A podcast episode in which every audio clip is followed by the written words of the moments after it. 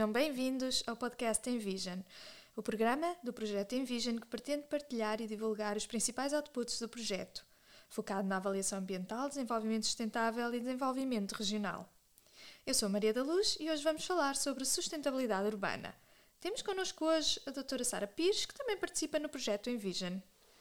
Sara Moreno Pires é professora auxiliar no Departamento de Ciências Sociais, Políticas e Territoriais e investigadora na Unidade de Investigação sobre Governação, Competitividade e Políticas Públicas, GovCop, da Universidade de Aveiro. É doutorada em Ciências Aplicadas ao Ambiente pela Universidade de Aveiro, Portugal. Fez um mestrado em Desenvolvimento e Planeamento, Ambiente e Desenvolvimento Sustentável da University College of London e, uma, e é licenciada em Economia pela Universidade de Coimbra. Concentra a sua investigação no planeamento da sustentabilidade urbana, políticas de desenvolvimento sustentável na Europa e em Portugal indicadores de sustentabilidade, qualidade da governação local, inovação territorial e cidades inteligentes. Leciona nas áreas do ambiente, políticas de desenvolvimento sustentável. Seja muito bem-vinda, Sara, e muito obrigada por estar aqui connosco hoje. Obrigada, Maria Luz, o prazer é todo meu. um, então, hoje vamos falar sobre sustentabilidade urbana e queria começar por lhe perguntar realmente o que significa isto de sustentabilidade no, no contexto urbano. Essa é uma pergunta de partida muito difícil, parece simples de responder e, e, muitas vezes achamos que é de facto possível encontrar este equilíbrio que, nos, que, a palavra sustentabilidade nos, nos quer fazer passar. Uh, mas eu, para tentar responder sobre o que é que será a sustentabilidade urbana, começaria por por tentar perceber o que é que será sustentabilidade. De facto, uma forma simples, podíamos dizer que sustentabilidade é viver bem dentro dos limites do planeta, ou dentro dos limites que reconhecemos hoje, uh, que nos permitem, nós, seres humanos, viver com um clima estável.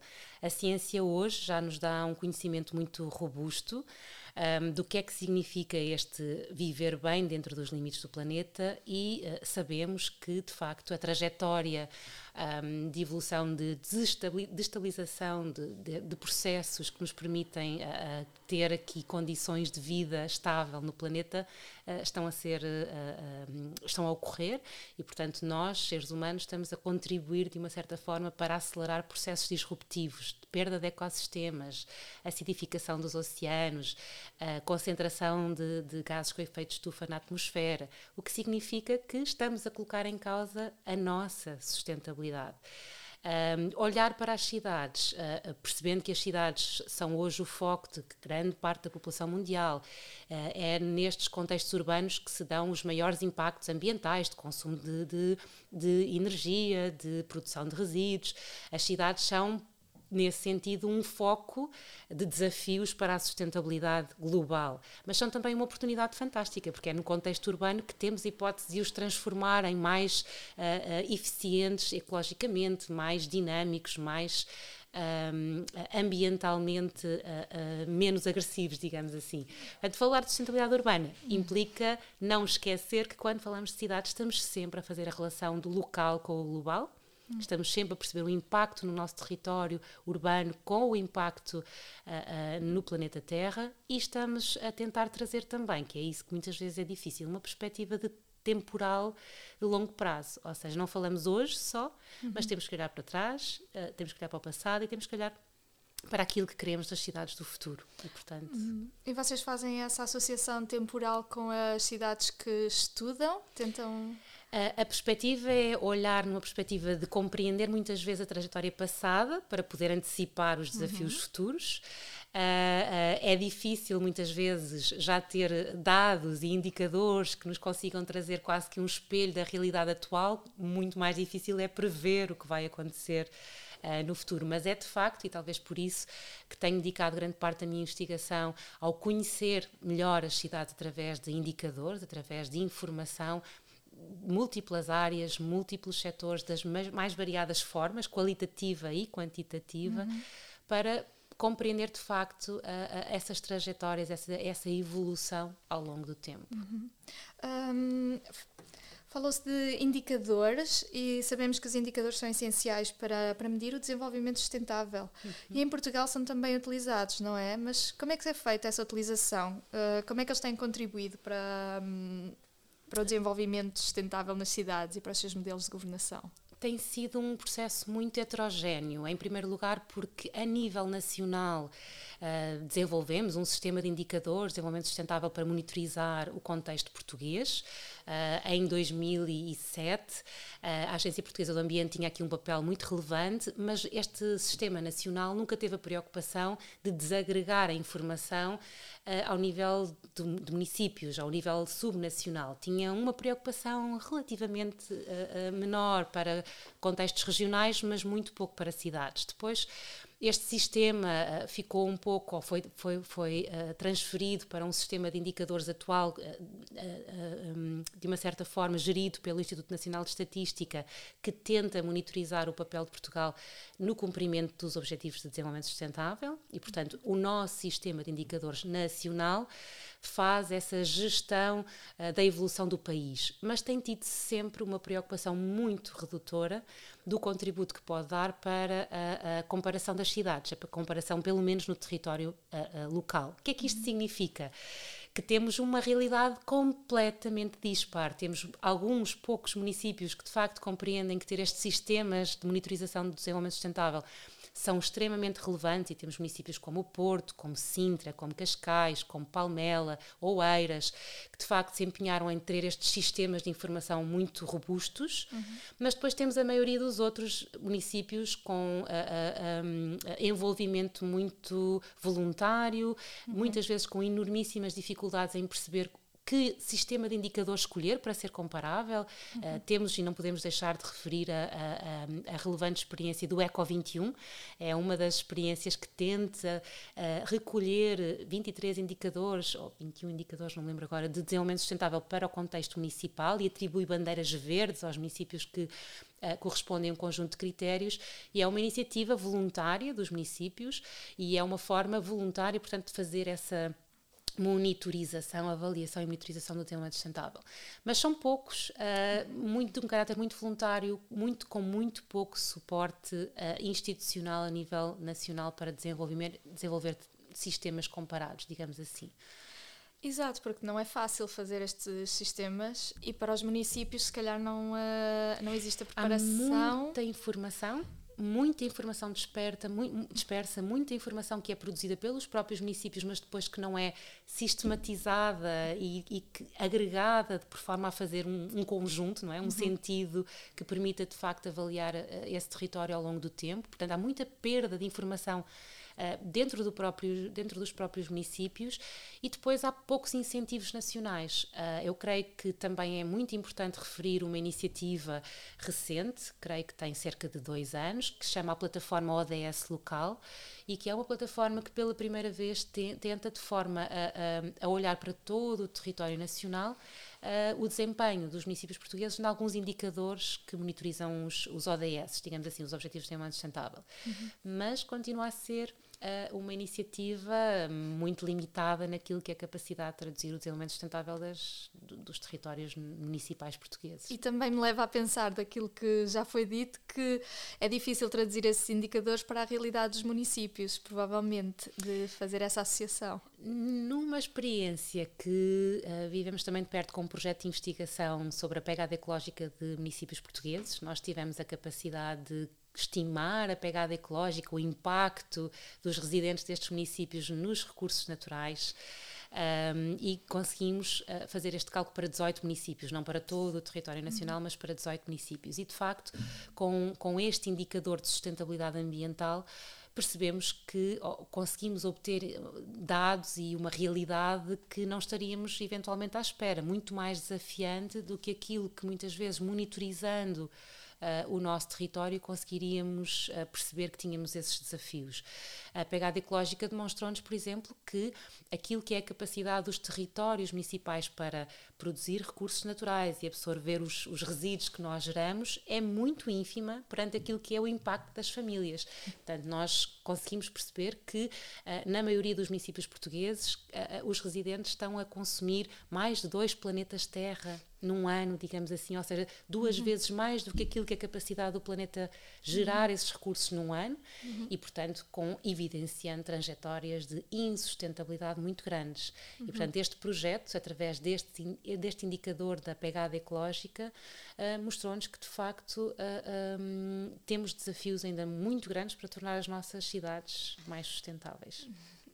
Nesse estudo houve uma separação entre cidades do litoral e cidades do interior? Ou? Curiosamente, nós conseguimos ter uma, uh, uma, uma amostra, digamos assim, bastante uh, diversa, porque tivemos municípios mais pequenos, cerca de 20 mil habitantes, a municípios maiores, como Vila Nova de Gaia, Almada, com, uhum. com quase 200 mil habitantes. Uh, tivemos municípios do interior e do litoral, Bragança, Castelo Branco, mas também Guimarães e os 11 municípios da região de Aveiro. E, portanto, tivemos uma amostra muito dispar e tivemos surpresas também muito. Um, que não estávamos à espera, no sentido em que municípios mais rurais, menos populosos, tinham pegadas ecológicas superiores à média nacional. Uh, e, portanto, o que mostra que muitas vezes o consumo das famílias, mesmo em territórios uh, mais rurais, é, de uma certa forma, uh, bastante impactante. Uhum. Por todos os, pela forma como vivemos hoje, Sim tão mais globalizada do que aquilo que esperamos, provavelmente. Ok. Isso, isso leva-me a perguntar dos vossos resultados que obtiveram, quais é que foram eh, que relações puderam tirar para as políticas municipais, a nível, uhum. por exemplo, de quais as políticas que facilitavam mais a sustentabilidade dos territórios? Com esse diagnóstico, nós conseguimos também perceber quais eram, de facto, as áreas, os setores de atividade com maior impacto nos territórios. Uh, e a alimentação destaca-se como número um. Uh, a alimentação correspondia a cerca de 30% do impacto no consumo uh, de recursos naturais, seguida da mobilidade, com 20%, mas com 10 pontos percentuais a menos. Depois a habitação, consumo de energia, de água, como terceiro fator mais impactante. E curiosamente nós percebemos que, por exemplo, as políticas locais de, uh, para, para uma alimentação sustentável são praticamente inexistentes no nosso território. Enquanto nós vimos políticas de mobilidade e uma aposta na uh, de uma infraestrutura de transportes públicos, de uma tentativa de uh, eh, um, construção de ciclovias, de apoio à mobilidade suave, já vemos essas políticas a serem trabalhadas no contexto local. As políticas de alimentação pela, em, em, oposição a isto têm sido, são muito frágeis e têm tido uma orientação mais de saúde pública, uhum. uh, de prevenção de, de, de doenças, uh, mas muito menos pelo lado da sustentabilidade. E, portanto, traz aqui uma oportunidade muito grande, de facto, trabalhar uh, cadeias curtas de distribuição, uma alimentação mais saudável, uma alimentação mais próxima do local, sazonal. Uhum uma tolerância zero ao desperdício alimentar. E, portanto, há aqui muitas uh, apostas e, de facto, esse foi um resultado muito interessante do projeto que trouxe um olhar para outro tipo de políticas no contexto local que estavam, de uma certa forma, mais, mais fragilizadas. Uhum. Realmente, estes indicadores, é, como, como diz, são uma ótima forma de comunicar para a população, mas também dão muitos inputs para os próprios técnicos, para os decisores políticos e. Hum, conseguem adequar o discurso usando os indicadores para os diferentes para os diferentes públicos, para a população em geral, para para os técnicos, para os decisores políticos, os agentes económicos, eles uh, são uh, sensíveis a esta mensagem e conseguem interiorizá-la? Bem, eu acho que quando o, o, a pegada ecológica em si, mas, não, mas tentando generalizar para, para um conjunto mais vasto de indicadores, porque a pegada ecológica olha para um determinado parâmetro de sustentabilidade ambiental, nem sequer mede, por exemplo, qualidade do ar, uhum. uh, não mede outros parâmetros ambientais, mas se nós quisermos olhar de uma forma mais transversal para indicadores que nos possam avaliar a economia, as questões sociais, a, a, a, as questões ambientais, eu acho que nós temos que perceber que eles têm que ser formatados ou trabalhados de forma distinta consoante o público-alvo que queremos.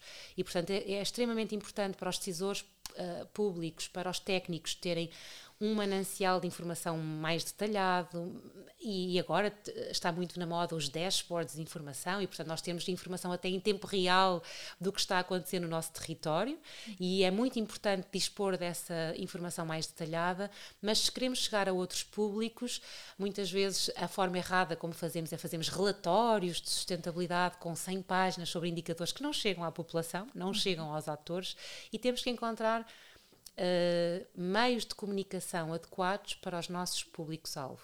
E, e, muitas vezes eu acho que é isso que falha. Nós não podemos perceber uh, que a mesma forma de comunicar para os decisores resulta uh, com a população ou resulta com, com as empresas e, portanto, a comunicação é essencial. E, e, da sua experiência, quais são aqueles mais difíceis de atingir? Quais são os públicos mais difíceis? Eu acho que às vezes, porque não usamos as formas corretas de comunicar, uh, é o público que está fora da esfera, eh, portanto, é, olhar, é mais fácil trabalhar essa informação internamente no município, olhando para um município, por uhum. exemplo, e é mais difícil levar, e daquilo que conheci, estudei, por exemplo, uh, ah, um, sobre a comunicação destes indicadores que são trabalhados em algumas cidades portuguesas, é muito difícil eles passarem para fora, é muito difícil eles chegarem à população uh, e é muito difícil eles chegarem às empresas. E eles muitas vezes uh, são usados internamente para melhores políticas, melhores decisões, mas que são dificilmente trazidos para fora. Uh, isso leva-me a pensar no nosso projeto, que trabalha muitas questões da sustentabilidade a nível municipal, mas tenta uhum. fazer aqui a ponte com o processo de avaliação ambiental estratégica e estamos a tentar estudar também como envolver melhor os atores para, para o processo. Um, na sua experiência, como é que vês o diferente papel destes atores no, na avaliação ambiental estratégica? Né?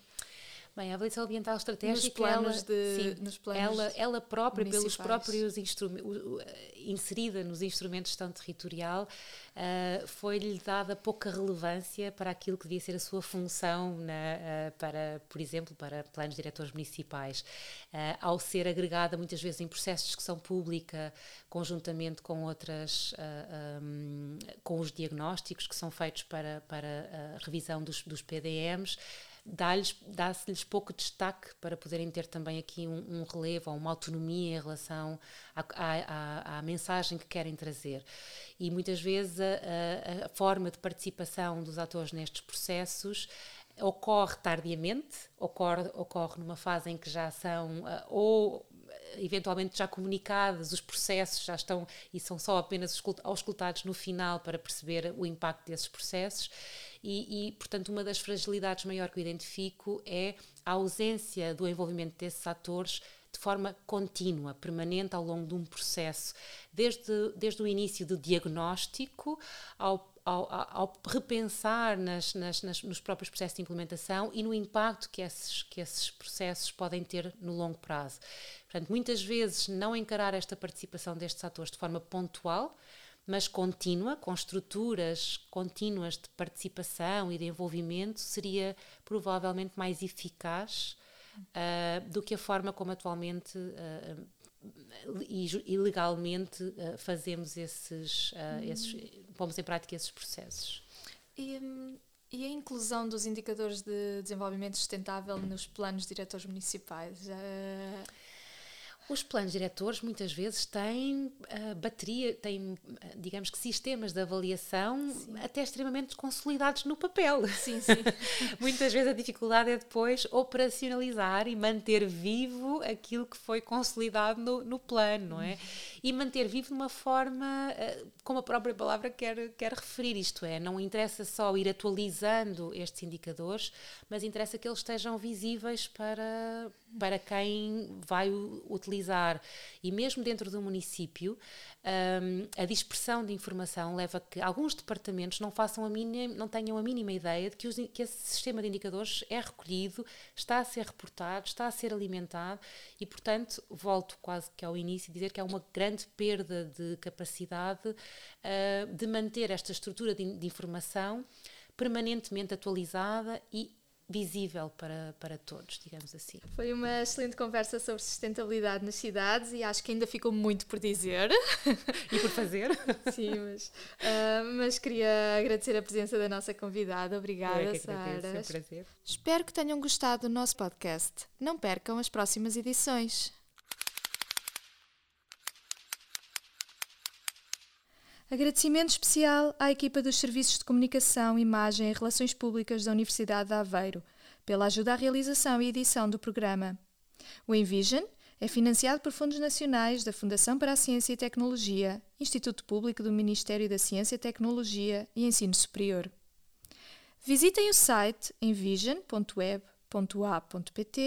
para saberem mais sobre o projeto.